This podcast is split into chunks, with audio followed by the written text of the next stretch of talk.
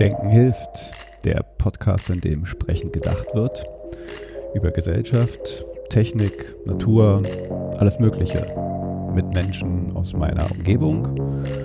Und immer wieder ein bisschen mit Gedanken daran, wie wir die Welt ein kleines Stückchen besser machen können.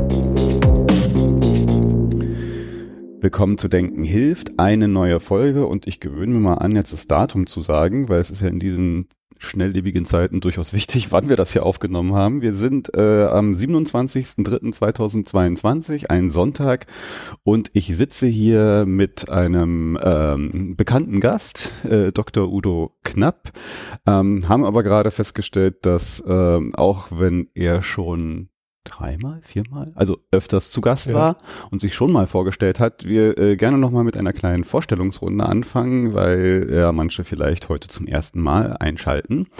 Ähm, äh, als Themensetting, wir wollen uns auch heute mal dem Thema äh, Ukraine annehmen und da vielleicht aber mal ein bisschen anderen Aspekt äh, beleuchten oder versuchen zu beleuchten, als was jetzt äh, viel in den Nachrichten gerade vorkommt, die die aktuelle Situation von allen möglichen Stellen analysieren, sondern ein bisschen mehr den Innenblick. Ich würde es unter dem Schlagwort äh, der der viel benannten Zeitenwende, äh, die da gerade immer äh, tituliert wird, äh, und das mal so beleuchten, was das eigentlich für uns heißt. Aber zuallererst, ähm, Herr Knapp, wollen Sie sich noch mal kurz vorstellen, unseren Zuhörerinnen und Zuhörern? Ja, guten Tag. Äh, ich bin jetzt äh, 77. Erschrickt mich manchmal. Ja, schönes Alter. 77. Ja, 77. 77. Ich bin, äh, was weiß ich, ein alt gewordener Aktivist, würde man heute sagen. Ich komme, äh, ich bin in der DDR groß geworden, habe dann im Westen studiert, Politik und äh, Geschichte, habe an der FU äh, Diplom, also Politik gemacht und äh, Politik studiert in der Studentenbewegung, habe da auch promoviert, habe dann äh, war im SDS, war der letzte SDS-Vorsitzende. Äh, habe die ganzen Bewegungen der 70er und 80er Jahre mitgemacht, war, habe erst in der in Spandau in der Verwaltung gearbeitet, Jugendarbeit gemacht. Da war ich der, war ich äh, der persönliche Mitarbeiter von einem Stadtrat. Dann äh, hatte ich Berufsverbot. Dann äh, Berufsverbot. Mh, dann äh, dann dann, ja, was war dann? Dann äh, haben wir Genossenschaften gegründet zum Taxifahren. Dann war ich zwei Jahre in Amerika. Die anderen sind alle nach Indien gefahren oder nach Nicaragua. Aber ich wollte nach Amerika. Und da habe ich zwei Jahre mal in der Uni gearbeitet und mich durchs Land bewegt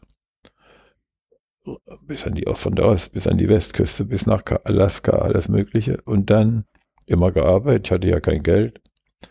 Und dann, ich hatte auch keine Einreiseerlaubnis. Ich stand auf einer Liste von Leuten aus der Studentenbewegung, die nicht nach Amerika rein durften. Aber da haben mir Herr Ströbele und Herr Genscher haben das dann geregelt, dass ich da rein durfte. Ich musste mich nur alle vier Wochen bei der Polizei melden. Witzigerweise, wenn man da heute dran denkt. Dann, ja, dann bin ich wieder zurückgekommen. Und dann bin ich mit äh, Ströbele nach Bonn gegangen, in die erste Bundestagsfraktion. Und dann. Für die Grünen damals. Ja, bei den ne? Grünen. Ja, dann war ich bei den Grünen. Bis, dann war ich beim Fraktionsvorstand, alles Mögliche. Ich habe immer viel geschrieben. Und dann äh, bin ich, äh, als der Irakkrieg war, und die Grünen äh, mehr oder weniger auf Seiten von Saddam waren, äh, bin ich bei den Grünen ausgetreten. Und dann kam die Wende und dann habe ich äh, mit zwei, drei anderen aus der Fraktion, die äh, aus der Bundestagsfraktion die äh, Volkskammer-Fraktion der, wie hießen die damals, äh, äh, so die Alternative Liste? Nee, nee, im Westen, im Osten, in der Volkskammer. Wie hießen die noch? Die, die Bündnis 90. Bündnis 90, ja, ja, genau. Mit Bündnis 90, da haben wir da die Fraktion aufgebaut und denen im Parlament geholfen. Und da habe ich dann Herrn Ringsdorf kennengelernt. Und der hat mich dann mitgenommen nach Mecklenburg-Vorpommern. Und da war ich erst in Schwerin und dann war ich äh, stellvertretender Landrat auf Usedom und dann auf Rügen. Dann war ich Abteilungsleiter im Ministerium, mehreren Ministerien in Schwerin, also Bildung, Finanzen. Und dann war ich bei Herrn Stolpe beim Aufbau Ost am Ende. Und da bin ich geblieben äh, bis eigentlich hätte ich dann mit 65 aufhören müssen. Und da hat Herr de Maizière aber äh, mich behalten. Also ich habe dann bis 69, bis ich 69 war, da gearbeitet. Welcher de Maizière? Äh, der Innenminister. Also hier der CDU. Thomas mit Ja, Thomas, ja, ja. Ja, und dann, und seit der Zeit mache ich alles Mögliche. Sie schreiben vor allen Dingen, also wer, wer ähm, Udo Knapp äh, konsumieren möchte, äh, kann das tun. Sie haben eine regelmäßige Kolumne oder den ja. Kommentar in der Taz. Ja, nicht? immer dienstags, immer dienstags äh, bei Futur 2. Genau. Äh, Habe ich einen Kommentar.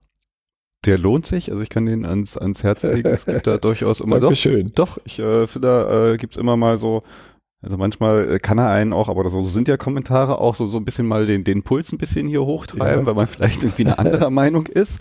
Äh, aber das ist ja das Schöne an solchen Kommentaren, dass äh, sie, sie halt eine äh, Meinung, eine Position auf den Punkt bringen, die vielleicht nicht die einige eigene ist, aber auch dann mal so eine andere Sichtweise auf etwas bringt. Ich, äh, den einen, vielleicht kommen wir dann auch in dem, dem Kontext unseres Themas heute zu. Ich fand den in meiner letzten Futur 2 zum Thema äh, Stadt-Land auch ganz interessant. Das ist für mich das, halt auch noch so hm. ein äh, Thema, was finde ich für mich dazugehört, da können wir mal den Bogen spannen zu, zu, zum Thema heute. Äh, wir, befinden uns, äh, wie gesagt, 27.3. Ähm, wir gehen in den zweiten Monat des äh, Krieges von Putin äh, gegen die Ukraine. Und äh, in, in diesem einen Monat, den das schon läuft, ist, ist so viel Dinge haben sich verändert. Äh, Dogmen oder wie auch immer äh, äh, äh, Dinge, die wir für uns als, als normal erachtet werden, wurden weggewischt und werden verändert. Äh, es ist, äh, schwebt das Wort Zeitenwende immer wieder so rum und ich frage mich dann so, was, was, was heißt das jetzt, diese Zeitenwende und was, was heißt das jetzt eigentlich auch für, für uns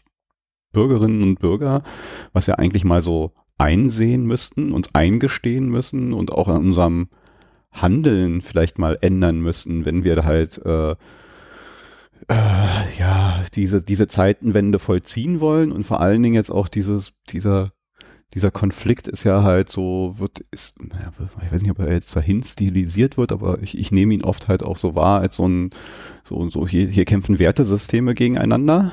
Uh, hier, hier geht's irgendwie die, die Diktatur gegen die, die freie Welt und die Demokratie und, und all das und dann fände ich es mal spannend, sich diese Dinge dann nochmal so genau anzugucken und zu mal schauen, was heißt das jetzt für uns? Demokratie finde ich dann so einen spannenden Begriff, weil äh, ich glaube, so wehrhafte Demokratie und, und solche Begriffe fallen des Öfteren und ich frage mich, naja, wenn, wenn wir das so hochhalten und verteidigen, leben wir denn schon die Demokratie in der Art und Weise und verteidigen wir sie hier auch im Kleinen äh, genügend? Also also daraus geworden, was, was halten Sie von diesem Begriff der Demokratie und, und wie wir das gerade hochhalten und wie wir es vielleicht eigentlich hier gerade praktizieren und was wir eigentlich uns auch für unseren Alltag eigentlich mal so eingestehen müssten, wenn wir, wenn uns Demokratie so wichtig ist? Stichwort wehrhafte Demokratie.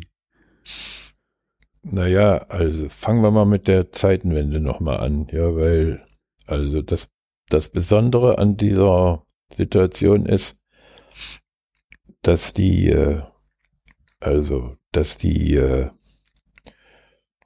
dass das Leben, ja, mit seinen, mit seiner Endlichkeit, ja, äh, in unseren Hochsicherheitstrakt eingebrochen ist, ohne zu fragen. Und warum sage ich Hochsicherheitstrakt ist, weil also die Gesellschaft der Bundesrepublik oder gerade meine Generation oder auch noch die dahinter und auch die jetzt nicht mehr, aber alle die, die bis jetzt in der Bundesrepublik groß geworden sind, äh, geschenkte Demokratie äh, bekommen haben und 70 Jahre Frieden gelebt haben äh, und das für selbstverständlich und verdient gehalten haben, jetzt äh, mit äh, einer Realität konfrontiert werden, die sie eigentlich äh, für sich jedenfalls äh, gar nicht mehr gesehen haben. Und deswegen, äh, also Hochsicherheitstrakt, also wir leben eben in sehr stabilen, auch wenn man das aus der Binnensicht anders sieht, sehr stabilen Verhältnissen von Wohlleben. Und äh, jetzt kommt mit diesem Krieg und dann auch mit den Flüchtlingen, ja, und auch mit alten, wieder aufbrechenden Bildern, äh, diese Realität in unser Leben. Ja, und besonders schlimm ist das dadurch, dass äh, äh, also da kann man an einem Bild beschreiben, ja, dass wir also dass die, der normale Reflex, wenn jemand äh, Hilfe braucht, dann geht man hin und hilft, ja. Auch wenn es gefährlich ist. Machen wir ja nicht immer, aber jedenfalls manchmal. Jedenfalls. Äh, wir, wir Deutschen? Nee, ja, da bin ich ja gerade bei. So, und jetzt, äh, und jetzt ist es hier eben so, dass äh, man zur Kenntnis nehmen muss, dass die ihren Krieg alleine führen müssen. Und dass, äh, also dass sogar Herr Habeck äh, nicht glaubt, äh, dass er den Deutschen äh, äh, ein halbes Jahr Frieren zumuten kann. Der Herr Gauck, der hat das irgendwie gut beschrieben, indem er gesagt hat, er versteht nicht, warum die Deutschen nicht mal ein halbes Jahr für die Freiheit von anderen frieren können. Und, Sie hätten sehr überspitzt gesagt, aber ist ja eigentlich auf den Punkt mal gut auf den Punkt gebracht. Ja, und das ist eigentlich das, äh, das ist das Problem. Und das ist auch das, also das ist das Verlogene an dieser, oder vielleicht das Verlogene an dieser Zeitenwende, an dem Begriff, ja, weil also alle Bemühungen von uns allen sind äh, jenseits dieser erstaunlichen Hilfe für die Flüchtlinge, ja, äh, ist die Politik darauf ausgerichtet, uns die Folgen, die das mit sich bringt, vom Leib zu halten. Und das ist eigentlich der Kern dessen, was gerade abläuft, ja. Und äh, da gibt's ja viele Facetten von. Und äh, jetzt wieder das den Bogen zu Ihrer Frage zurück zur Demokratie. Äh, das ist eben, also wenn ich das jetzt auf die Bundesrepublik beziehe, dann ist es ja so, dass äh, wir uns an, wir auch diese Demokratie in diesen 70 Jahren, äh, also ja, haben sie sich erarbeitet, das muss man sagen, zwar unter dem Patronat der Amis, die dafür gesorgt haben, dass es in die richtige Richtung geht, aber man muss auch sagen, dass diese äh, Generation der Überlebenden, auch wenn sie Beteiligte waren bei den Nazi-Verbrechen, ja, äh, auch wenn sie das verdrängt haben, auch wenn sie nicht drüber geredet haben, auch wenn sie auch nicht richtig aufgearbeitet haben. Ja, auch nicht, auch das nicht, bis heute nicht.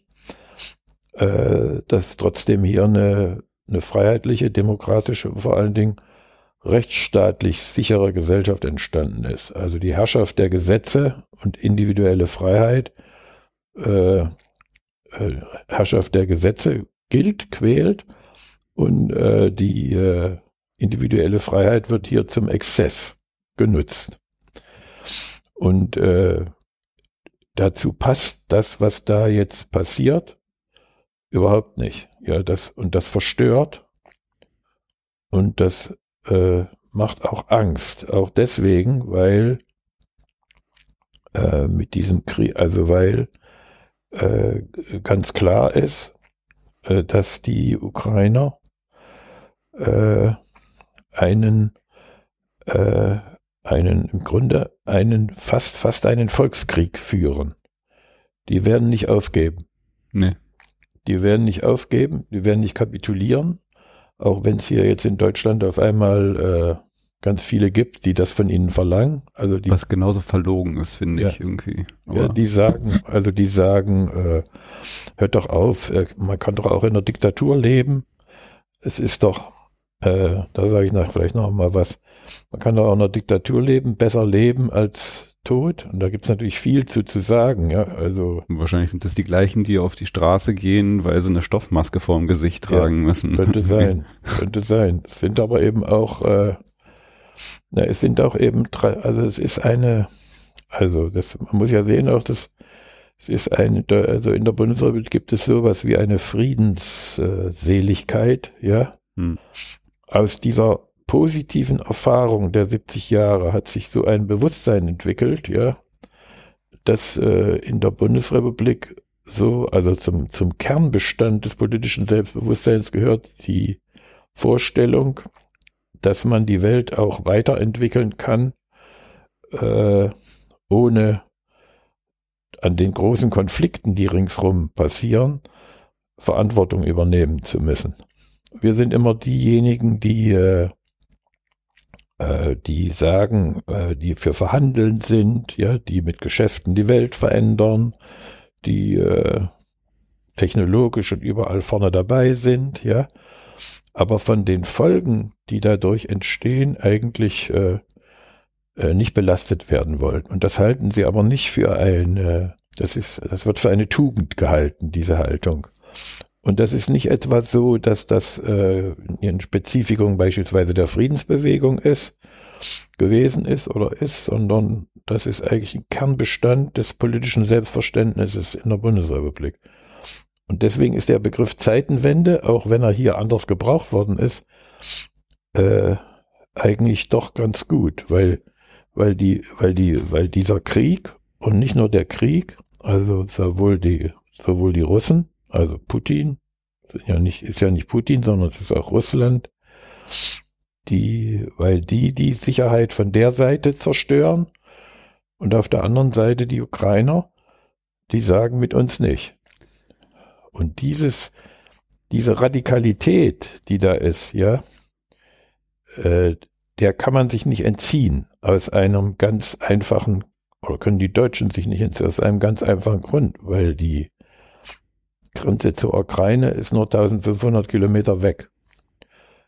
Und dazwischen liegt noch Polen und Moldawien und äh, die Möglichkeit und Wahrscheinlichkeit, dass äh, dieser Krieg immer näher an uns ranrückt, ist sehr groß. Ja. Und das, äh, das realisieren viele jetzt und fangen an, äh, äh, sich zu fürchten. Erstmal nur, ja. Also man merkt, äh, also wie viele äh, in diesen, also es ist ja auch, äh, also gegenüber früheren Kriegen heute kennt man jeden Zug, die Informationsdichte ist riesig und das belastet, ja. Und das verändert das, äh, das verändert die Wahrnehmung der Wirklichkeit.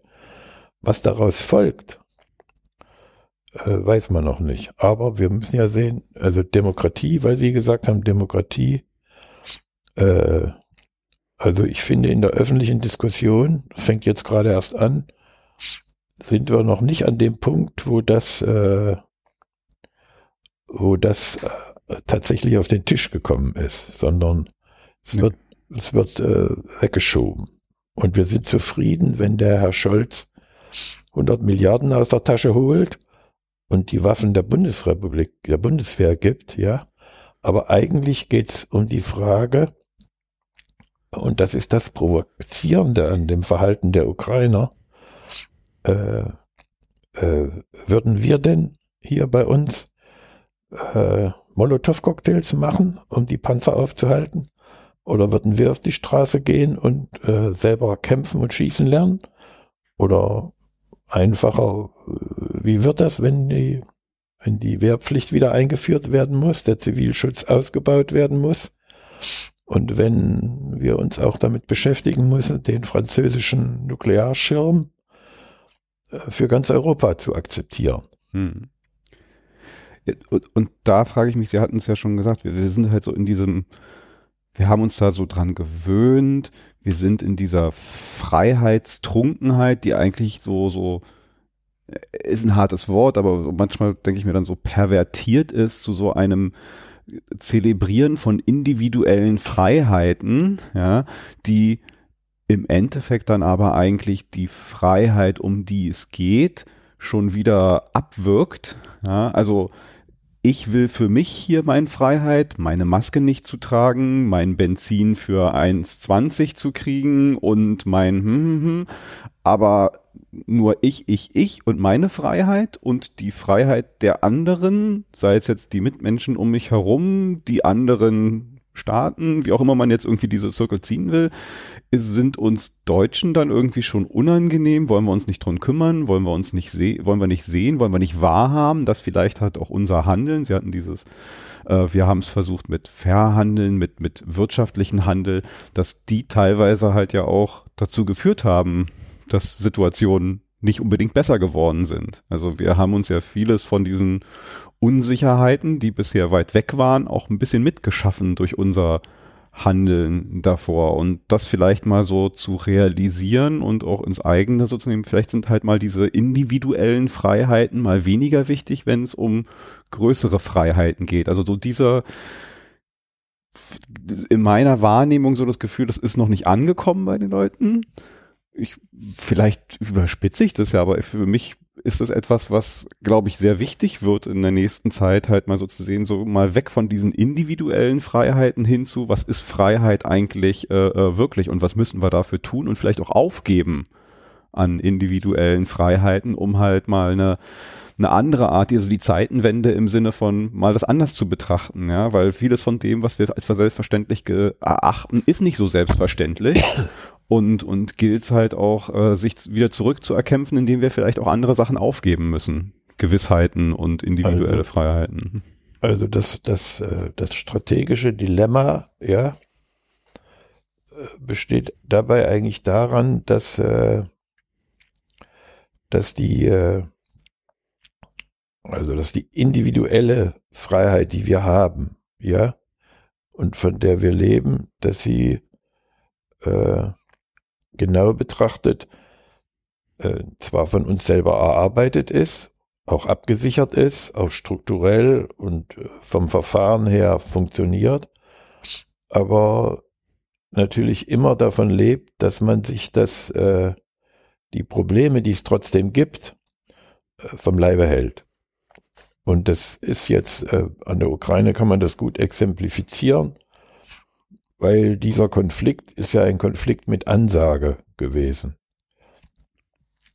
Also es hat äh, Georgien gegeben, ja, es hat äh, Syrien. Ja, es hat Georgien gegeben, es hat die Krim gegeben, es hat Syrien gegeben, ja.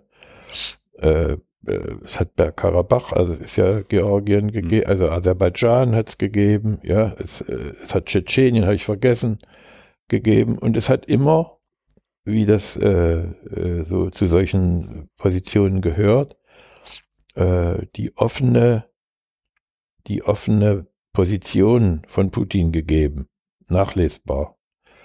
Und das muss man auch aufhören, nicht immer nur von Putin, sondern das ist ein System von äh, von von von Herrschaft, ja, was solche Figuren oder auch solche Persönlichkeiten trägt. Das ist mhm. nicht einer alleine, sondern das ist immer ein System.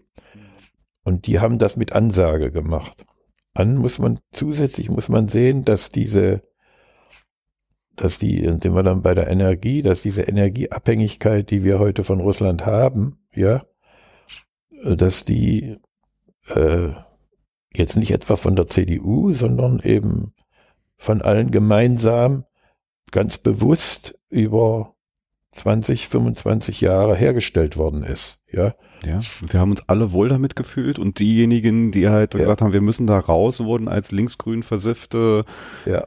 nicht in der Realpolitik. Na, muss man, ja, muss man ehrlicherweise sagen, dass die Grünen diesen Aspekt, äh, also der, der Abhängigkeit von Russland, gar nicht thematisiert haben. Nee, sondern gesehen ging, haben auch gar, nee, auch gar nicht gesehen haben, sondern da ging es immer um die viel grundsätzlichere Frage der, der, der ökologischen Folgen der Karbonisierung. Und das halt die, Deko also die Dekarbonisierung, ja, der Ausstieg aus den fossilen Brennstoffen, der wurde ja nicht gesehen als Systemfrage und jetzt ist er plötzlich eine.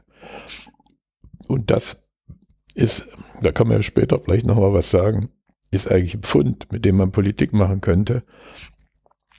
Aber das machen wir ja jetzt wieder nicht.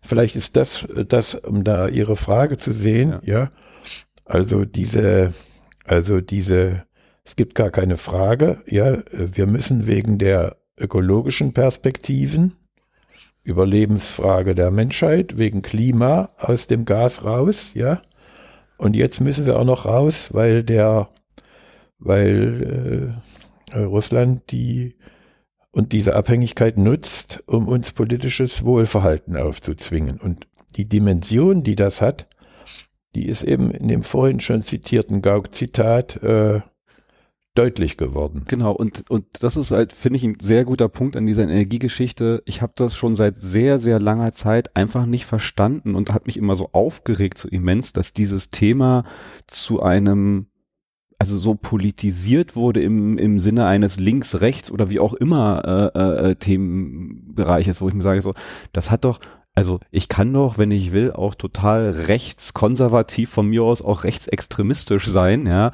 und trotzdem irgendwie dafür kämpfen, dass wir halt äh, hier eine nachhaltige Energie aus Wind und Solar etc. kriegen, weil es halt einfach auf so vielen Ebenen wichtig und richtig ist äh, und da kann man halt auf allen möglichen anderen Ebenen noch komplett anderer Meinung sein, aber es wurde halt hingebracht zu einer Ideologie, ja, wo ich mir sage, das hat auch wenig mit Ideologie zu tun, in dem Sinne, wie es vielleicht äh, äh, sonst gemeint ist, sondern es hilft uns doch auf so vielen Ebenen und dass wir das jetzt nicht, weil jetzt noch was dazugekommen ist, nicht viel stärker nach vorne rücken und sagen so, jetzt müssen wir halt mal diesen unangenehmen Schritt mal richtig tun und auch mit also sowas Kleines, Banales wie, lass uns doch einfach jetzt mal 100 auf der Autobahn machen. Das ist errechnet, spart einem so und so viel Sachen.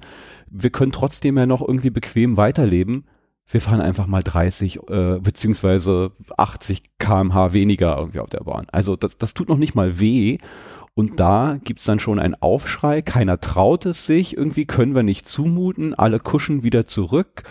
Und, und so weit geht's dann aber bitte nicht mit dem äh, und da da ist für mich so so ein Shift im Kopf, wo ich sage so, was ist denn mit uns los? Also wo sind wir da angekommen mental, dass wir halt diese diese Dinge, die sich da vor uns aufbauen, nicht einfach mal zum Anlass nehmen können, so okay, dann ändern wir uns jetzt mal zumindest ein, ein bisschen.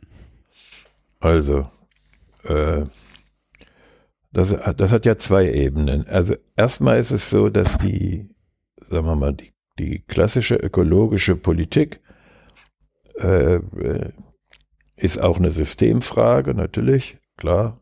Aber äh, die hatte mit dem, mit den Konflikten, die es jetzt gibt, nichts zu tun.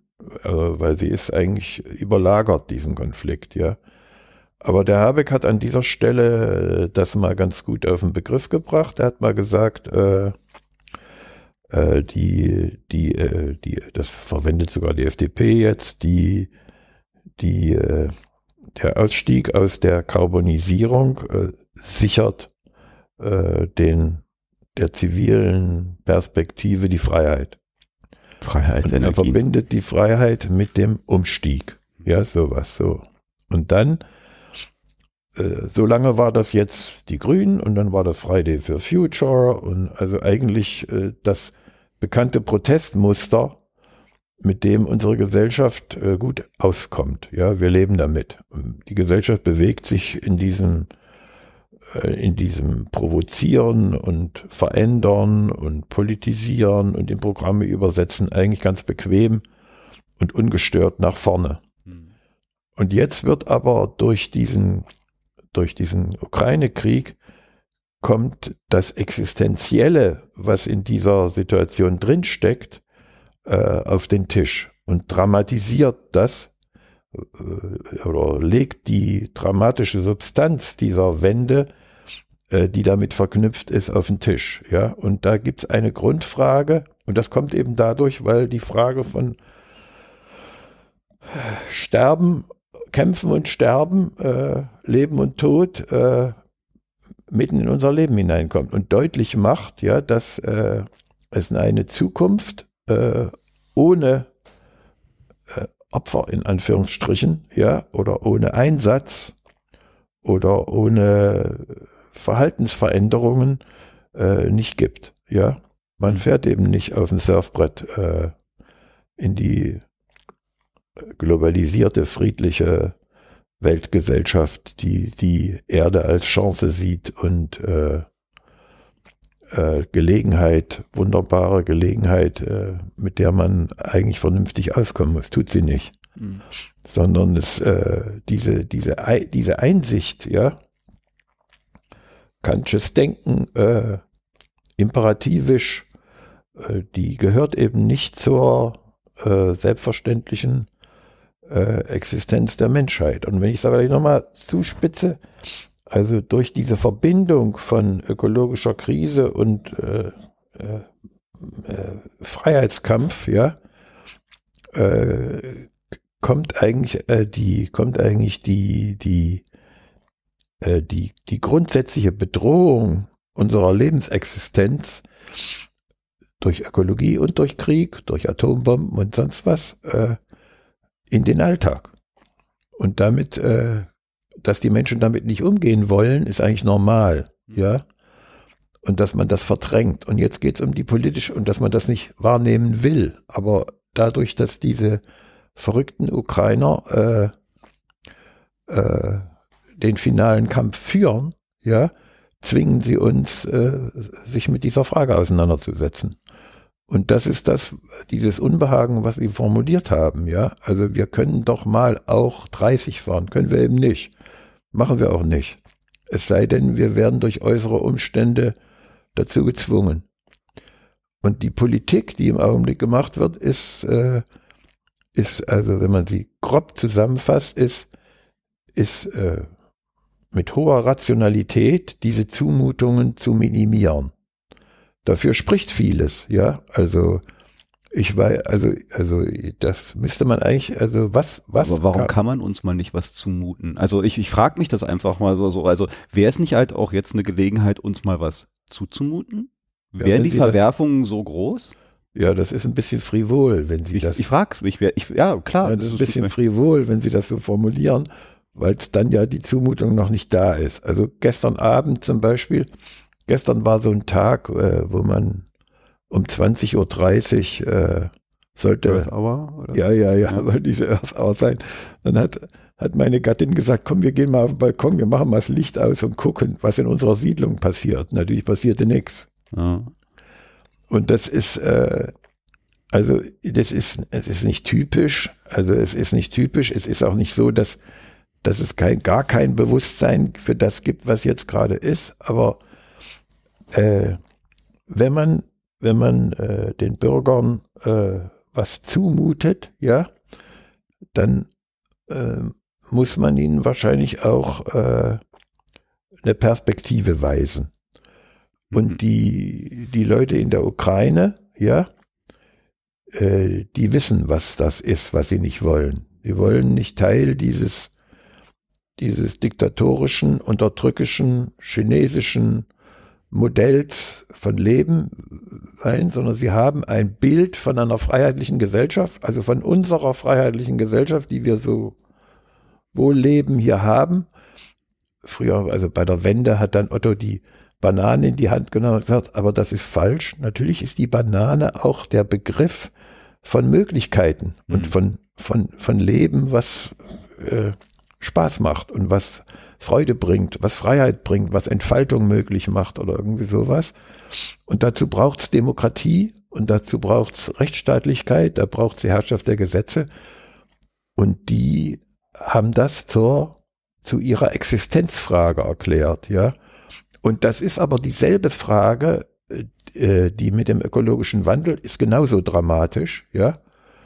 Auch so zugespitzt, nur muss man einfach sehen, dass der Versuch auch der Grünen spricht viel, äh, viel Rationalität spricht dafür, jetzt auch der SPD zum Teil, die versuchen alle ihre, ihr historisches Paket, mit dem sie rumlaufen, ja, möglichst, äh, möglichst schadstofffrei auf die nächste Ebene zu heben. Und es gibt eben wahrscheinlich historische Punkte, an denen deutlich wird, dass das nicht geht, dass es nicht funktioniert. Und das traut sich aber niemand äh, auf den Tisch zu legen.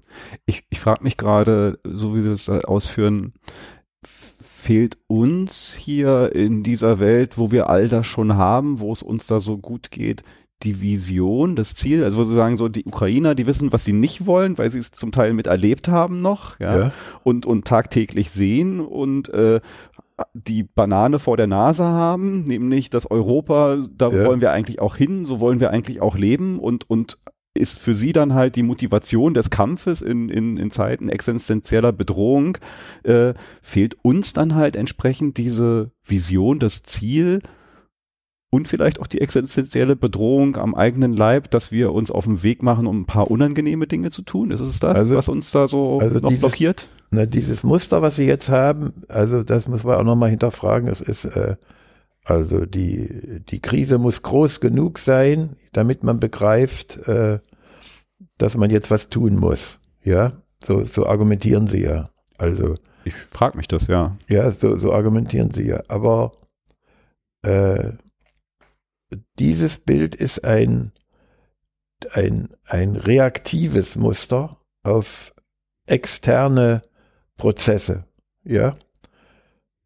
Und äh, das, was die, äh, was die, was in der Ukraine anders ist oder was man sieht, was nicht anders ist, ja eine historische Erfahrung, die es oft gegeben hat, ja, ist, dass die, dass die Radikalität äh, des Scheiternkönnens, ja, also bis hin zur, äh, bis hin zur, äh, zum, zum Opfer des eigenen Lebens, ja, dass diese Radikalität, äh, diese Bereitschaft, äh, sich für sowas einzusetzen, keine Alltags, äh, keine, keine Alltagserfahrung oder keine Alltagsmöglichkeit äh, ist, mit der man gut leben kann. Die ist hoch emotional, ja, Sie ist hoch entschlossen, sie ist gewalttätig, sie ist, äh, äh, sie schmeißt alles, bringt alles durcheinander, ja, sie schafft neue Verhältnisse, man kennt den Ausgang nicht genau, ähm, man, also, und sie ist auf eine, also auf eine ganz äh, abstrakte Weise entsteht eine, eine Kampfgemeinschaft oder eine Bereitschaft für was anderes einzutreten, äh, eine Radikalität, die wir eigentlich nicht mehr haben wollen also die wir kennen aus der, also wenn man jetzt, man kann ja ganz böse hingehen und kann sagen, auf dieser Ebene, auf der wir das jetzt gerade besprechen, ist, ist theoretisch der Unterschied zwischen dem russischen Ansatz und dem ukrainischen Ansatz äh, ja nicht weit auseinander. Beide sind gleich radikal, unterscheiden sich nur in den, äh, in den Zielen oder in den Werten, für die sie das tun. Hm. Und da liegt, da fängt, da fängt dann das Problem an. Ja, also äh, müssen wir für das, was wir hier westliche Freiheit nennen, ja, müssen wir dafür tatsächlich äh, in den Kampf ziehen. Und wollen wir das? Vor allen Dingen wollen wir das. Für die ist die Frage beantwortet, ja. Aber diese Frage für den für die ökologische notwendige Zeitenwende zu beantworten, ist schon viel schwieriger, weil es ja offensichtlich auch anders geht. Man kann diese, diese finale Bedrohung ja dehnen. Das, das ist halt vielleicht das Problem, weil während es da halt irgendwie existenziell vor der Nase, die Bomben explodieren vor der Tür, ist die anderen Dinge, über die wir gerade jetzt da so am Rande für uns reden, ja schleichende, nicht so sichtbare Dinge, die vielleicht dann jetzt in zehn Jahren kommen oder dieses Jahr wird's mal ein bisschen mehr Dürre, dieses Jahr wird's, also das ist halt vielleicht, fehlt dem diese, äh, diese Radikalität äh, äh, im Alltag, nein, dass, nein, dass man da halt nein. irgendwo. Ja, vielleicht, äh, ich muss es vielleicht doch noch deutlicher sagen. Also äh, es gab ja es gab ja auch in der, in der kommunistischen Bewegung, ja, also in der sozialdemokratischen Geschichte gab es ja auch immer den Streit zwischen, zwischen dem, äh, zwischen dem Bruch, dem historischen Bruch und der Evolution oder dem revolutionären Bruch, ja, heute nennen sie das Disruption, ja, und der äh, evolutionären Veränderung, ja. Das eine ist mit mit vielen Opfern verbunden, wo man das Ende nicht kennt, ja, also was kommt dann wirklich für eine Gesellschaft raus? Levé en masse endete bei Napoleons äh, Eroberungskriegen, äh, was weiß ich, äh, Andererseits hat der Vietcong äh, die, äh, die Amerikaner besiegt, was auch keiner für möglich gehalten hat, ja. Oder also diese, dieses Bild, wie verändert sich die äh, Geschichte oder die Entwicklung der Zivilisation hin zu einer Form von äh, zivilisiertem Probleme lösen zivilisierten, kommunitaren, freiheitlichen, diskursiven äh, Probleme lösen. Und, und viele haben ja geglaubt, dass auch nach 1990 dieses Fukuyama-Ding da, ja. Das Ende der Geschichte. Ja, ja, dass das möglich ist. Und jetzt sieht man eben, dass dieses Bild, äh, und deswegen ist das mit der, deswegen ist es eigentlich gar keine Zeitenwende, jetzt sieht man eben, dass dieses Bild ein Selbstbetrug gewesen ist. Ja, so, und also jetzt, äh, wie, wie, wie, äh, so, und jetzt, und jetzt geht's immer um die Muster, ja. Also wenn Sie mal gucken, man nehmen wir mal, wir können ja auch noch mal die Geschichte gehen, wenn Sie mal Athen und Sparta nehmen, ja. Ja. In Athen, äh, da, die haben ihre, äh, ihre, ihre, in Anführungsstrichen, äh, attische Demokratie äh, radikal äh, vorangetrieben. Und da musste jeder seine Waffe mitbringen, wenn er äh, mitstimmen wollte. Also er musste bereit sein, mit seiner Waffe, äh, Sokrates, mit seiner Waffe in den Krieg zu ziehen. Ja, und haben damit viel erreicht. Also das andere Modell ist Sparta, ja, die hatten ihre hochgerüstete äh, Armee und die hat für sie die Kriege geführt. Und zwischen diesen beiden Bildern, zwischen diesen beiden Bildern äh, äh, kann man jetzt nicht sagen, dass das eine ist das historisch richtige, erfolgreiche hm. Modell und das andere ist äh, ja im Grunde eine Gesellschaft, in der ich nicht leben will. Dieses Sparta ist doch einfach nur furchtbar. Ich möchte da nicht leben, ich da nicht leben mögen sowas. Aber dennoch, und wir haben ja dieses Modell heute wieder. Ja, man hat es ja, man kann ja jetzt hingehen und kann sagen, hier, äh, guck mal nach China, wie die das machen. Oder guck mal das, was Herr Putin will und guck das, was wir wollen. Und da hat man schon, da ist schon die Frage, wie, und ich will das mal für mich ganz subjektiv formulieren, ja. Also äh, ich, äh, also ich bin ja, bin ja auch, äh, was weiß ich, also ich bin die frisst dann die Frage der Gewalt und die Frage, was bin ich bereit äh, auf den Tisch zu legen von meinem kurzen Scheißleben, ja, für diese Systemfragen. Hallo?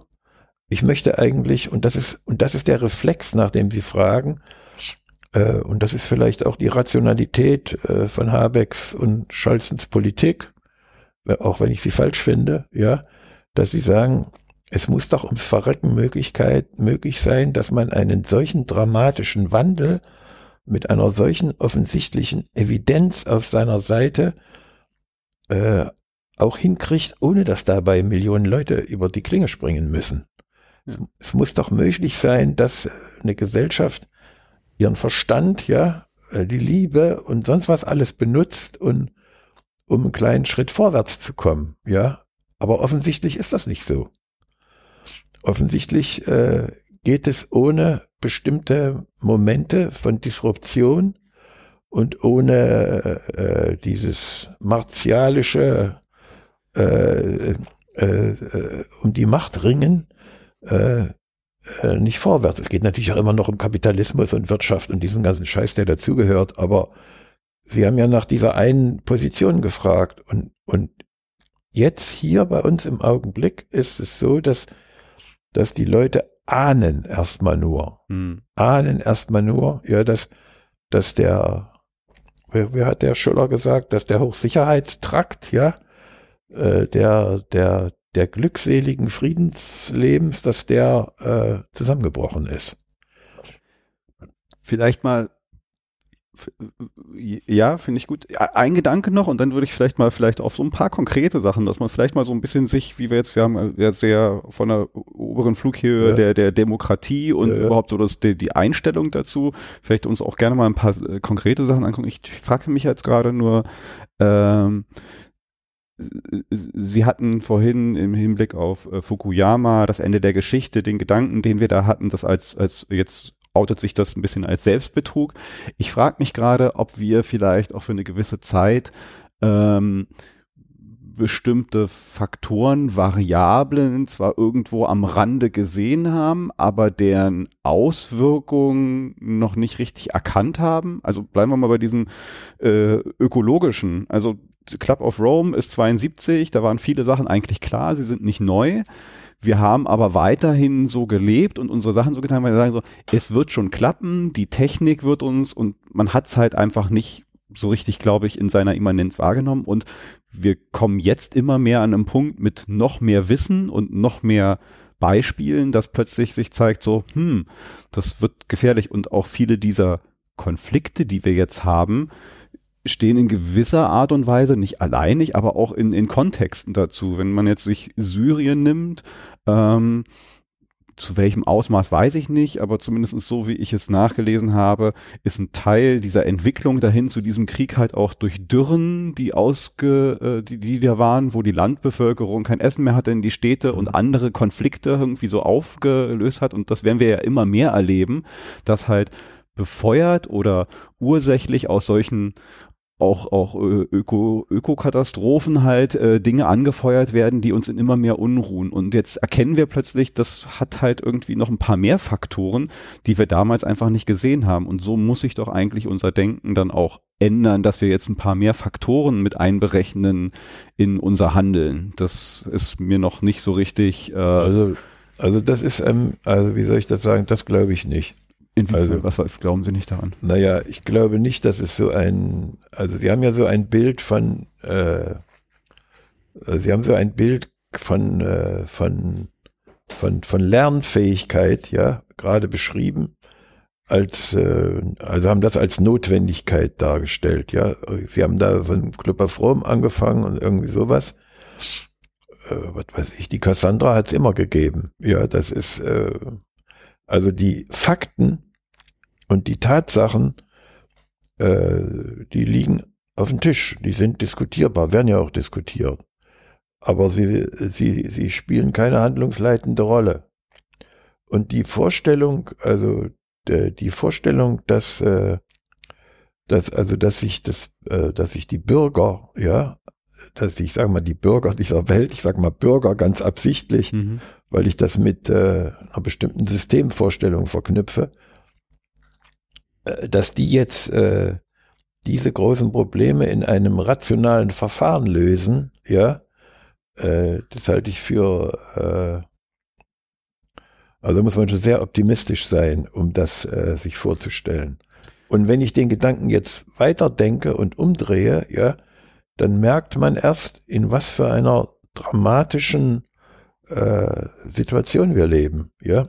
Also, dass wir mit der mit der Dystopie, ja, mit der Dystopie äh, eigentlich spielen, ja. Also wir haben zwar utopo, utopische Vorstellungen, aber die Realität äh, bewegt sich äh, auf das Gegenteil zu. Und äh, jetzt, äh, jetzt, äh, jetzt kann ich jetzt natürlich, jetzt ist es ein bisschen banal, wenn ich jetzt mich hinstelle und sage, die Ukrainer machen mit ihrem Freiheitskampf klar, ja, äh, dass es äh, nur äh, weitergeht, wenn man auf die Barrikaden geht mit seiner ganzen Existenz, ja.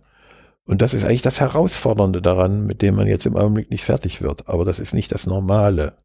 Das Normale ist eigentlich, dass man diese, diese Situation, ja, dass man die vermeiden will. Und daran kauen wir gerade rum. Also es ist, äh, ich glaube, ich glaube, die Vorstellung bei vielen Leuten, dass man äh, dass es schlimm ist, aber für uns nicht ganz so schlimm ist, und dass wir mit dieser Politik, die, also die die Bundesrepublik bestimmt, ja, Friedensseligkeit nenne ich das manchmal, ja, äh, äh, dass wir damit äh, also an den Krieg, an den großen Krisen, an, in denen die anderen verrecken, vorbeischrammen, ja. Und das ist das strategische Momentum, über das jetzt gestritten wird, ja. Es ist, wenn ich es jetzt mal. Wird darüber schon gestritten? Nee, eigentlich nicht, aber ich kann es ja auch nochmal umdrehen. Ich, ich sage, es ist, ist unheimlich, kann man ja auch besichtigen, es ist ja unheimlich einfach, ja, sich hinzusetzen und zu sagen, äh, also, äh, jetzt muss man aber für die Freiheit kämpfen, ja ohne dann zu sagen, was das bedeutet. Genau, was bedeutet? Das wäre ja mal so, da, da würde ich gerne so ein bisschen hin, was, was, das mag ja jetzt nicht richtig sein, wir können ja auch nur, wir schmeißen ja hier auch nur vielleicht so Sachen mhm. auf den Tisch, irgendwie, die richtig, falsch, pf, keine Ahnung, aber überhaupt, und das fehlt mir, glaube ich, so ein bisschen, dass halt dieser Diskurs nicht geführt wird. Dass da irgendwo so, Sie hatten gerade gesagt, da, da wird drüber gestritten. Ich, ich, wenn darüber gestritten würden, werden würde, fände ich sehr gut. Ja, Weil dann, dann werden ja, Meinungen ja, dazu ausgetauscht und dann wird so, aber ich habe das Gefühl, das wird halt so, es wird wegmoderiert, beziehungsweise dieser, diese, diese Themen kommen gar nicht eher auf. Man, man, man redet über andere Dinge, die eher in diesem Kontext sind von so, wie können wir das alles noch so lange so lassen, dass wir nicht darüber reden müssen. Ja, aber ich finde, wir müssten doch mal darüber reden. Ja, aber das ist jetzt immer, also vielleicht, also ich mache das mal ein paar Beispiele, praktische Beispiele, ja. Also äh, wie albern ist es, also wir wissen ganz genau, dass äh, der Ausstieg aus der, äh, also immer mal Beispiel, dass der Ausstieg aus der aus der Karbonisierung, Atom kann man auch sagen, Karbonisierung, also dass äh, die Elektrifizierung, die jetzt auf der Tagesordnung steht, dass die ohne Konsumveränderungen äh, in unseren Lebensgewohnheiten nicht abgeht. Geht genau. nicht, wissen nee. wir. Ja, ja. Aber real, was machen wir? Was macht die Regierung? Sie schenken allen Leuten 300 Euro, von denen die Hälfte na, gleich, behalten Sie gleich. Ich krieg 300 Euro. Was Wofür? soll ich? Also ich, mir geht's gut. Ich brauche keine 300 Euro. Ja, ja, nein, das ist ja nicht alles, ja, sowas. Und dann sagen sie immer, ja, aber die, die, äh, die, die, die gesellschaftlichen etwas ärmeren, die kriegen ja auch ein bisschen mehr oder irgendwie sowas, aber lächerlich, an den realen Bedrückungen, ja, die durch das äh, Ding, äh, durch diese Veränderungen, also durch die Dekarbonisierung kommen, ja, äh, lässt sich nichts ändern. Aber, aber wie reagieren wir? Anderes Beispiel, ja. Äh, dieser verrückte äh, äh, Elon Musk, ja, also dieser verrückte, alle jubeln über diese Fabrik. Und wenn man sich in der Stadt hier lebt und sich die Karren anguckt, die hier rumfahren, dann fragt man sich, na gut, die fahren wenigstens mit elektrisch, ja. ja. Aber das kann doch nicht die Perspektive sein. Das, also das kann doch nicht die Antwort vor allen Dingen nein, sein. Aber ja? wir freuen uns darüber, ja, sowas. Und das ist einfach, äh, das ist einfach, also der Versuch, ja, die, die, die Realität aufzuhübschen, ja. Hm. Und das machen wir zu, machen wir zu Lasten also der, der Verschärfung der Probleme. Denn sie werden damit ja nicht gelöst, sondern sie werden zugespitzt. Ja? Verschoben in die Zukunft und damit dann eigentlich da noch ein bisschen radikaler und äh, ja. schlimmer, als sie sein so. müssten. So, und jetzt, also, so, also das ist, das ist ein zweites Beispiel. Ja, das gibt ja viele solche Beispiele. Es gibt eben, also sie können äh, das, äh, können das überall durchdiskutieren, durch jeden, jeden Politikbereich.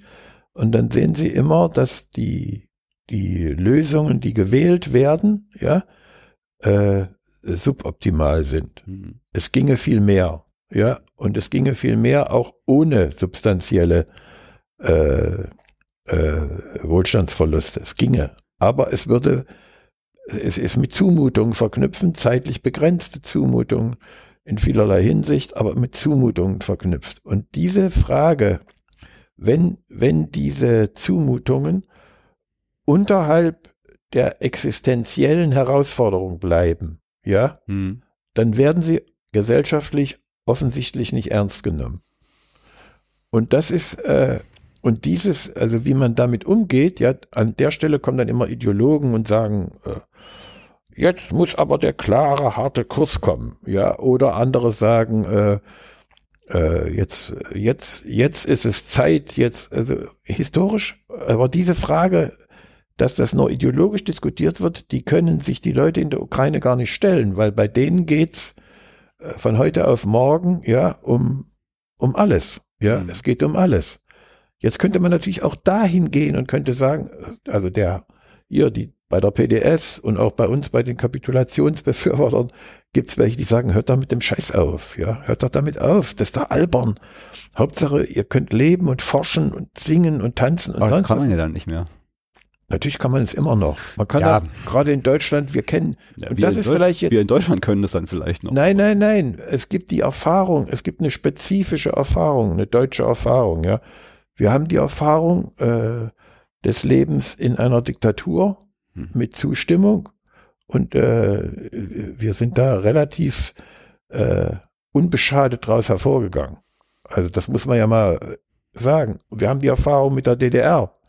Die Leute, die da waren, die haben schließlich 50 Jahre äh, in Anführungsstrichen DDR-Diktatur überlebt, ja, und haben eine andere Perspektive gewonnen. Natürlich kann man, gibt es auch ein normales Leben unter Bedrückung. Und dieses Bild, ja, dieses, dieses Bild, dass es auch, äh, dass es also eigentlich schlimm ist, aber wir werden schon damit zurechtkommen, ja. Dann ist die Alternative dazu, die ist eine solche Zumutung, ja, dass sie schon ganz schön viel von den Menschen verlangt. Sie ist nötig. Das zeigt sich jetzt, ja. Hm. So, und wenn wir jetzt mal einen Schritt weiter gucken und sagen, äh, jetzt nehmen wir, gehen wir, wechseln wir mal die Seiten und gucken auf die Seiten des Aggressors, ja, äh, die, der nimmt uns diese, die Antwort auf diese Frage aus der Hand, ja, indem er uns die Pistole auf die Brust setzt. Und hier sagen wir mal nicht die Pistole auf die Brust setzt, sondern sage ich, äh, die Panzer, die sich über die polnische Grenze nach Westen bewegen. Das ist die Pistole, die uns da auf die Brust gesetzt wird, ja. Auf jeden Fall, ja. Ja, so, und das ist die Frage, äh, und in der, also die, der, die schaffen eine Situation, wo wir dieser, einer Antwort auf die Frage nicht mehr ausweichen können. Und das ist jetzt der Punkt, an dem wir sind gerade. Da kann man dann wirklich zurück zu ihrer Ausgangskiste und kann sagen, Zeitenwende, das Wort gefällt mir nicht, ja, weil, aber wir kommen zur Realität der Entwicklung ziviler Gesellschaften hin zu mehr, äh, mehr, mehr weltgesellschaftlicher Freiheit, ja, äh, wieder hin. Es gibt ja Leute, die sagen, seit Nietzsche und den anderen, die sagen, ist sowieso alles scheißegal. Also die Zeit der Menschen auf Die der nie- Erde. Ja, die Zeit der Menschen auf der Erde ist vorbei, also feiern wir eine große Party bis zum Schluss. Und das war's dann, ja. Und dann gibt's die anderen, die sagen, nein, hör doch auf damit, wir müssen doch einen Weg finden, ja. Und die muscheln da rum und dann gibt's die anderen, die sagen, das haben wir euch immer gesagt, ja.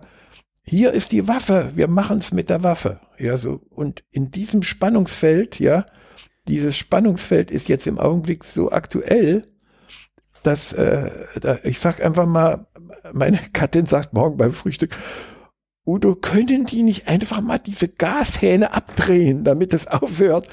Dann sage ich, ja, das könnten die, ja. Aber äh, hallo? Äh, Können wir mit dem, was es dann bedeutet, halt auch klarkommen? nee, nicht können, wollen wir das. Wollen wir, ja, wollen wir das. wollen wir nicht. Ja, scheinbar nicht, ja.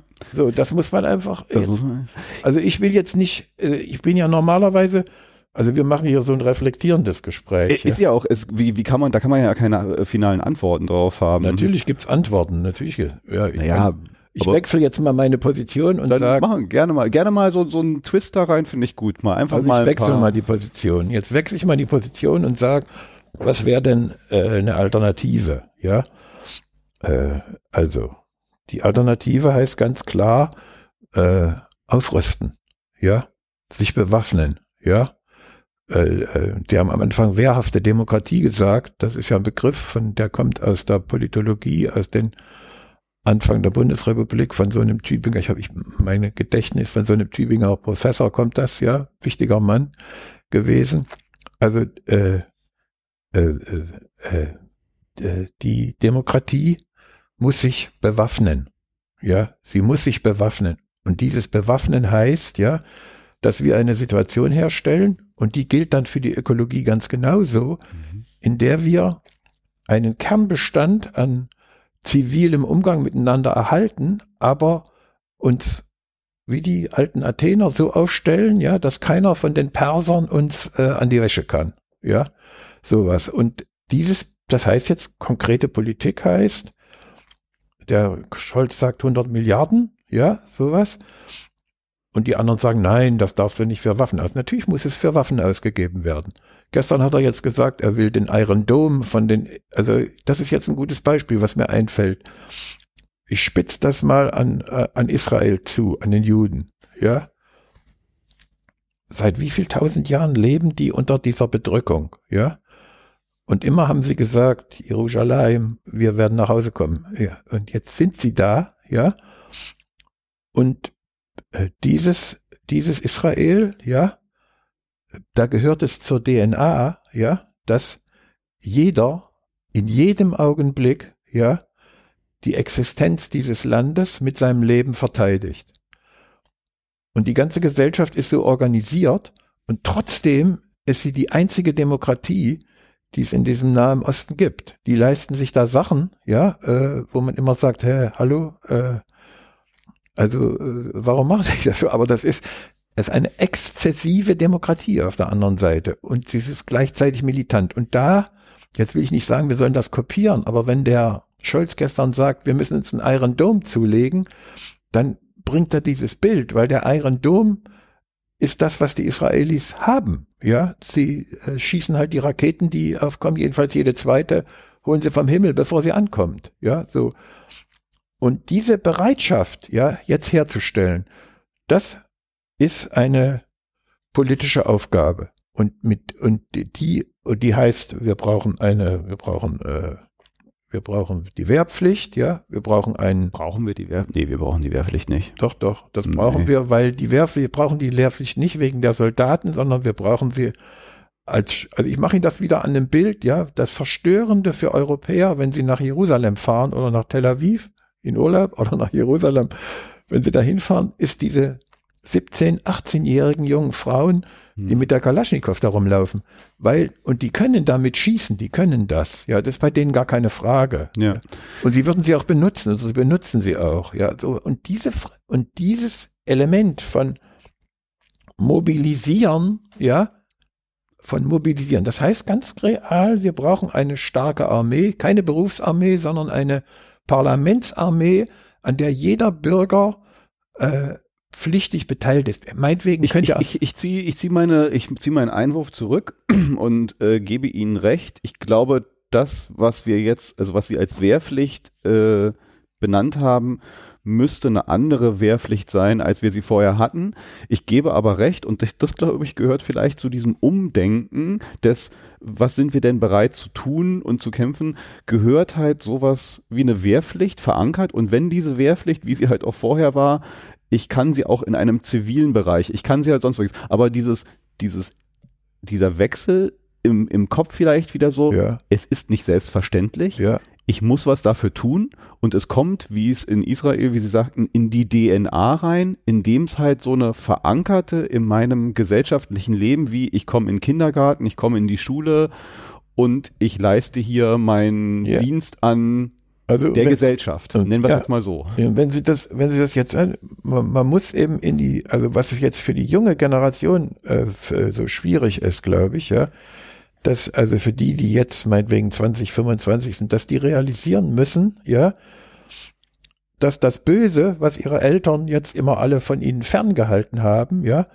dass das Teil ihrer zukünftigen Existenz sein wird. Die werden nicht so ein Leben führen wie wir die letzten 70 Jahre. Nee. Das wird viel schlimmer. Also, und die müssen das bewältigen. Das heißt, dieses, es geht hier nicht um eine Militarisierung der Gesellschaft, sondern es geht um darum zu begreifen, und da kann ich auch an die Ökologie kommen, es geht zu begreifen, ja, dass, dass man für diese gesellschaftlichen oder ökologischen oder ökonomischen oder systemischen Veränderungen, ja, dass man das historisch gewachsene Gute, nenne ich es mal in Anführungsstrichen, dass man sich das nicht aus der Hand nehmen lässt, ja. Und das ist eigentlich die, das ist die Herausforderung und die hat ganz praktische Folgen, ja. Also man braucht äh, Jetzt kann man nicht hingehen, Atombomben, also ich sage mal, nehmen wir mal erstmal Atomkraft, ja. Äh, es ist doch verrückt, dass sogar Grüne jetzt hingehen und sagen, äh, na, dann lassen wir eben die Atomkraftwerke noch drei Jahre länger laufen. Sind die verrückt? Das, das ist Schwachsinn. Die, das ist die, also jetzt mich interessiert gar nicht, ob das technisch möglich ist oder nicht, ja, sondern mich mich mich mich mich mich, mich irritiert die Zurücknahme, ja, des Zivilisationsbruchs. Den Fehler korrigieren wir. Wir schaffen die Nutzung von also von von dieser Form von Energie ab, weil sie für die gesamte Menschheit lebensgefährlich ist. Für Jahrtausende. Und das ist ein solcher Zivilisationsfortschritt, ja. ja. Und das ist das, was, worum es eigentlich im Augenblick geht. Deswegen hat der Habeck an der Stelle recht, wenn er sagt, äh, Ökologie, Dekarbonisierung ist Freiheit, ja, ja, sowas. Aber das ins Bewusstsein zu bringen, ja, das ist einfach, äh, Gott, oh Gott, das geht nicht mit Realpolitik, aber es geht mit Realpolitik. Womit geht es? Womit geht? Das, das es ist die Frage, die ich mir stelle. Was brauchen ja, wir da? Also wir brauchen wir brauchen das, was Sie gerade gesagt haben, der Dienst an der Gesellschaft, ja, und wir brauchen auch äh, äh, die Bereitschaft, ja, bestimmte soziale Standards, ja, äh, also dieses, dieses Verrückte, was der Heil immer repräsentiert, ja, äh, äh, also die, wir müssen, äh, wie soll ich das jetzt beschreiben? Wir müssen die sozialen Sicherungssysteme immer zu weiter ausbauen, ja. Die können wir immer eine Weile nicht weiter ausbauen. Ja, es müssen nicht 20 Euro mehr äh, Hartz IV sein jetzt. Ja, wenn wir das Geld eben dafür brauchen, dass wir diese den Umbau in die ökologische Energieversorgung brauchen. Ja, wir, natürlich darf niemand verhungern und es darf auch niemand das. Es muss, aber es, man muss den Kern identifizieren, ja, aber man muss das politische Handeln auf dieses Ziel konzentrieren und dafür muss man regieren. Ja, das machen die aber nicht. Ja, aber wo, wo Sie das gerade meinten, ja, ich find's aber schwierig, wenn halt dieses äh, äh, Thema jetzt sozusagen auf den Rücken von Sozialleistungen, während andere ausgespart bleiben. Also wenn wir halt das machen, dann müssen halt, also dann müssen solche Themen wie Warum gibt's nicht irgendwie anständige Finanzbesteuerung, äh, äh Finanztransaktionssteuern? Warum wird irgendwie diese goldene, die, dieses goldene Kalb der, der Erbschaftssteuer und Reichensteuern oder sonst irgendwie, also warum wird da immer Diskussion irgendwie ausgespart? Ja, aber dann so, oh nee, die 20 Euro mehr Hartz IV können wir uns jetzt nicht leisten, weil wir müssen ja irgendwie äh, das, das Militär bezahlen. Nein, das ist also, ein richtiger Hinweis, aber äh, das äh, aber er ist, ist, ein, ist ja, ist, das ist für mich so selbstverständlich, ja, dass ich eigentlich darüber gar nicht. Äh, aber, aber jetzt für Sie also, und mich vielleicht. Aber nein, aber jetzt ich will noch mal sagen, also dieses, wir können das ja an einem, kann das ja an einem konkreten äh, äh, Beispiel nehmen, ja, also die äh, hier jetzt äh, steigen die die die Spritpreise steigen, ja. Und ist ja gar kein Zweifel, dass die Energiekonzerne da extra Profite machen. Ja, sowas. Und es wäre doch so ein, es wäre, es würde im Sinne dieser, dieser Sicherung des Kerns von Freiheiten, die wir jetzt haben, wäre es doch so ein hygienischer, polithygienischer Punkt, ja, wenn man sagen würde, wenn man nur sagen würde, 30 Prozent dieser Extragewinne sind als Sondersteuer äh, abzuführen, ja, und das verwenden wir für, sonst brauchen wir, das sagen wir nicht, will das nicht verwenden wir für, aber also zum Beispiel diesen Punkt äh, politisch zuzuspitzen, macht aber keiner. Warum machen sie es nicht? Weil sie natürlich, weil sie wissen, muss man dann sich auch auseinandersetzen, dass die Energiekonzerne für den ökologischen Umbau gebraucht werden. Die brauchen Eigenkapital auch. Ja, sowas. Ja. Also wenn man jetzt sagt, dann müsste man das, wenn man klug wäre, würde man sagen, okay, wir erlassen euch äh, äh, diese 30 Prozent Sondersteuer, ja, wenn ihr nachweist, dass ihr diese 30 Prozent verwendet, Investiert. wenn ihr die verwendet für eine Investition in, in den Umstieg. Das finde ich gut. Sowas. Und das ist das, und an der Stelle bin ich jetzt, wo ich meine, das sind Zumutungen, ja. ja. Oder wenn man sagen würde, wir ja, können da, genau sowas würde ich auch. Ja, haben. wir könnten ja auch noch weiter sagen. Wir könnten ja sagen, zum Beispiel, die Diskussion gibt's ja, Palmer, so doof der ist, ja. Boris also, Palmer. Ah, Boris ja, Palmer, ja. so doof der ist der hat gesagt, in meiner Stadt, ja, zahlt der SUV das Doppelte für den Parkplatz als jeder andere. Ja. Aber dafür schmeißen sie ihn bei den Grünen raus. So, Na, nicht jetzt, dafür, aber. Na, äh, aber ich will das nochmal sagen, ja, ist sowas, und jetzt, also eine, Und das, also eine solche Politik der Zumutungen, die auch immer die sozialen Differenzen, ja, also äh, nicht nur nach dem dummen Muster, äh, die Reichen sollen den Umstieg bezahlen und der Rest soll so weiterleben, sondern die ein gemeinschaftliches Gut definiert, was dabei rauskommen könnte, theoretisch, ja, kann. Sowas. Also wenn man jetzt zum Beispiel sagen würde, äh, also jetzt nehmen wir mal, gehen wir mal zum Wohnungsbau, sagen, jede neue Wohnsiedlung, die gebaut wird in Zukunft, ja, muss ohne äh, äh, äh, Carbon, also muss, hm. Muss autark, muss energieautark sein. Aber wenn diese privat gebaut wird und die verpflichten sich eine, eine E-Auto-Flotte, ja, für die Bewohner, die dort sind, äh, zur Verfügung zu stellen, damit die Leute und als Gegenzug bauen wir keine Parkhäuser mehr und auch keine Parkplätze, sondern für, für sagen wir mal, für 300 Leute gibt es äh, 30 Autos, die alle gemeinsam benutzen können. Ich meine, ich will noch mal sagen, ich will noch mal beschreiben, ja. beschreiben. Also dieses, also wenn ich sage, diese Politik, ja, militant und mit Zumutung den Kern dessen sichern, was Putin und seine Milliardäre und seine Kerle, wie die heißen, seine Oligarchen kaputt machen wollen, genau. ja. Die, das, das, das, dies, das als frei, also als lohnenswerten Kampf, der der auch bis zur Existenz reichen kann, ja. Denn, denn ich meine, machen Sie sich nichts vor, wenn die, wenn der, äh, wenn die, wenn die, wenn die Russen tatsächlich nach Polen einmarschieren, ja, dann äh, marschieren wir da mit. Aber die jetzt, wie wir beide das jetzt hier diskutieren, ist das keine andere Situation als die, also die, wie kommen wir aus der Hilflosigkeit ja, dieser, jetzt ist, wenn Sie nach Amerika gucken, Herr Trump will dasselbe wie Herr Putin. Ja. Ist doch gar keine Frage. Natürlich. Und bei uns gibt's die Idioten auch, ja? ja.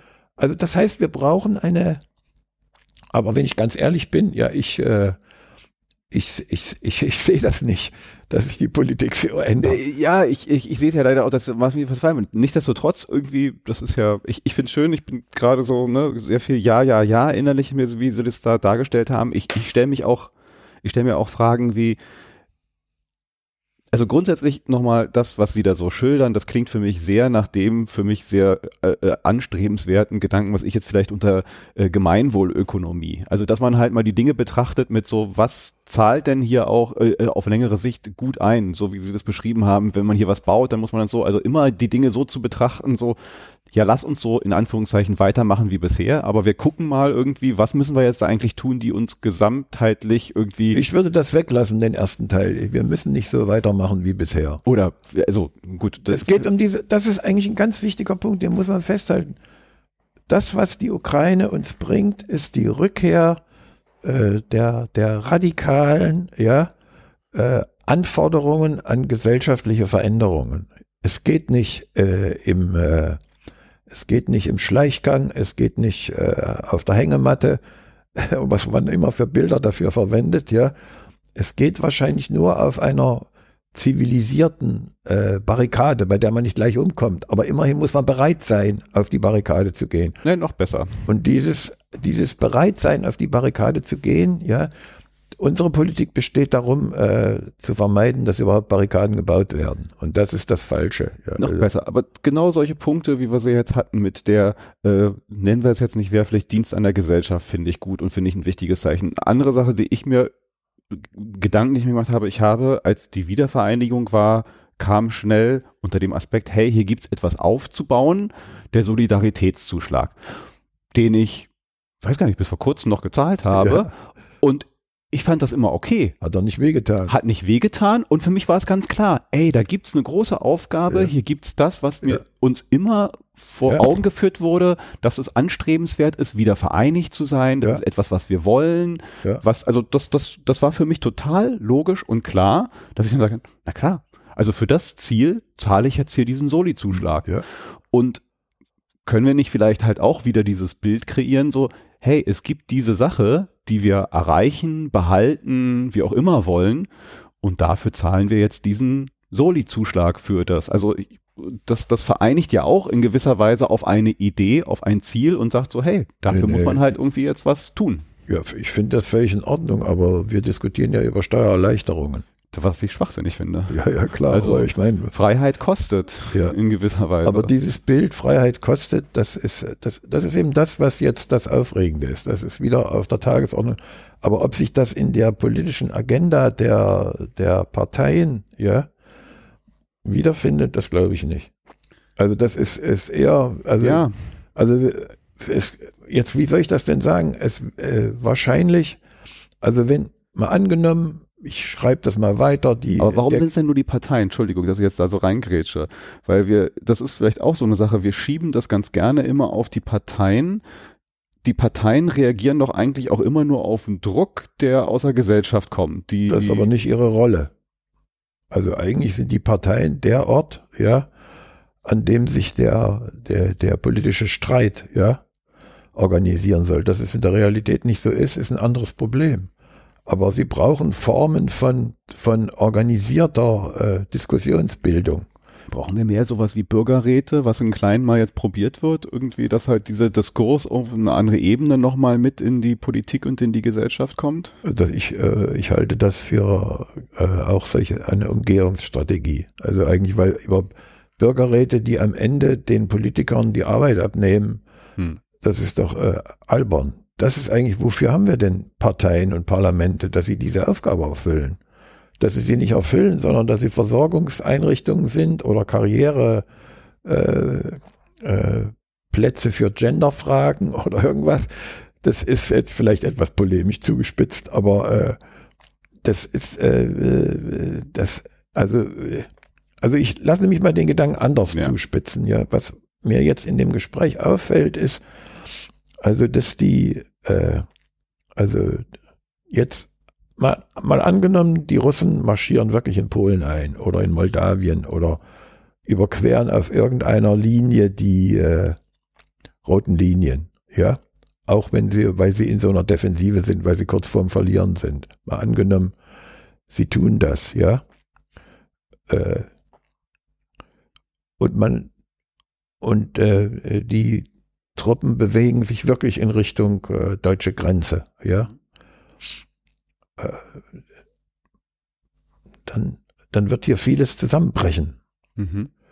Und dann wird vieles anders werden, ja. Und dann äh, gibt es auch einen hohen Bedarf an politischer Organisation, an politischer Diskussion und an politischer äh, äh, Führungsanspruch, ja, sowas.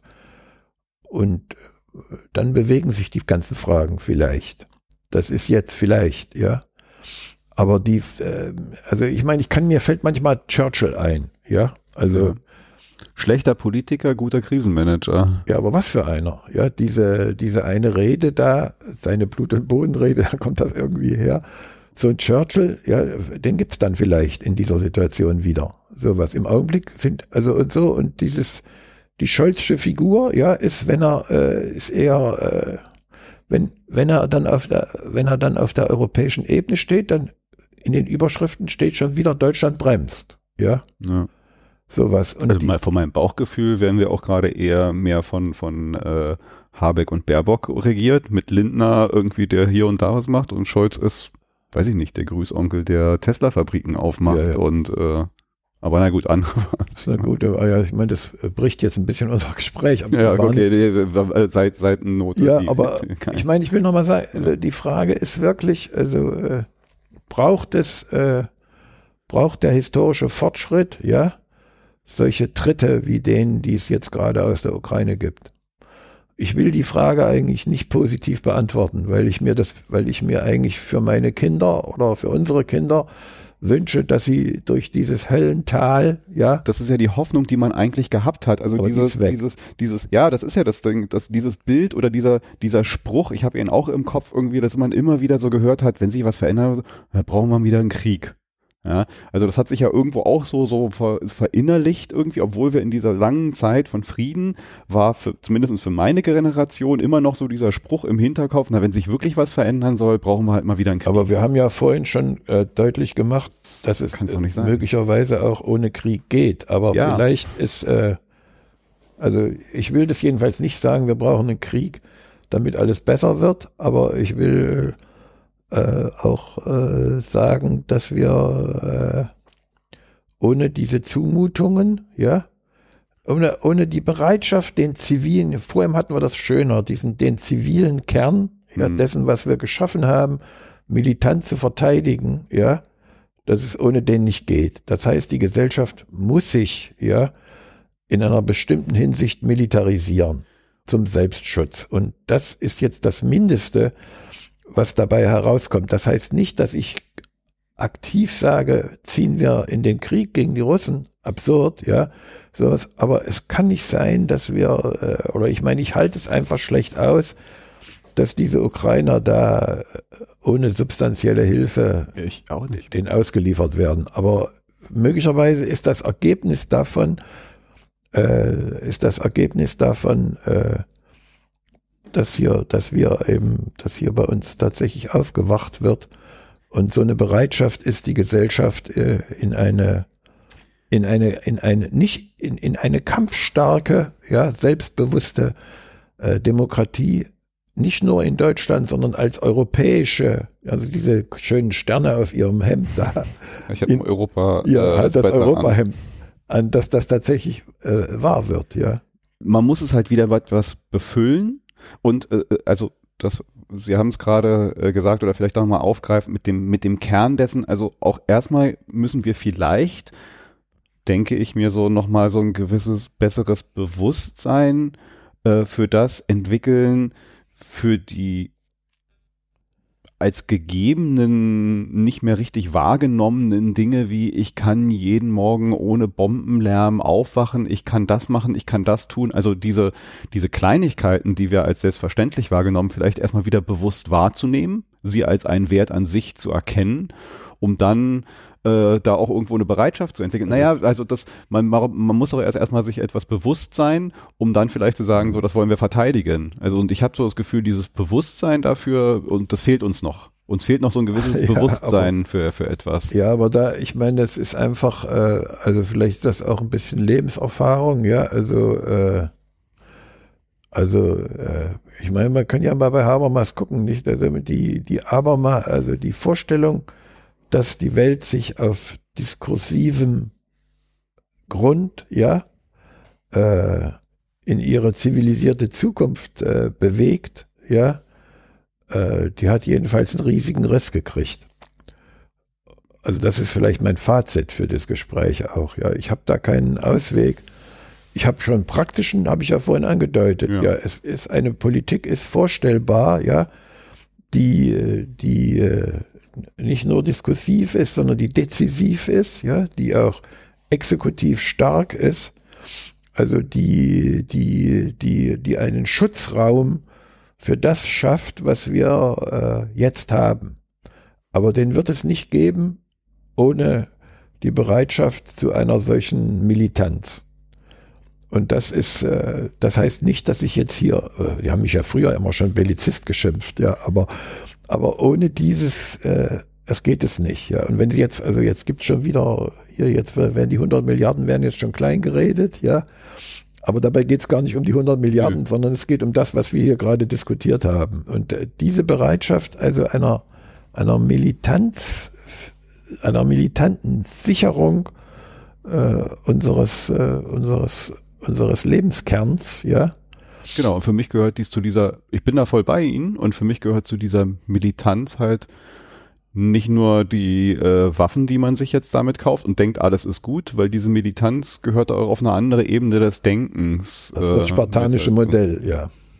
Das Sparta-Modell, nicht das spartanische, das Sparta-Modell, ja zu sagen, was das. Na, wir lassen die Bundeswehr für uns kämpfen. Ja, nee, aber so funktioniert das nicht, nee, finde ich. Das ist der Punkt. Genau, also ich das bin dann auch eher, wenn bei diesem Bild bin ich auch eher bei Athen. Ja. Also genau. wir müssen mehr Athen und weniger Sparta. Ja, ist doch gut, ist doch eine gute. ist doch ein guter Schluss. guter Schluss.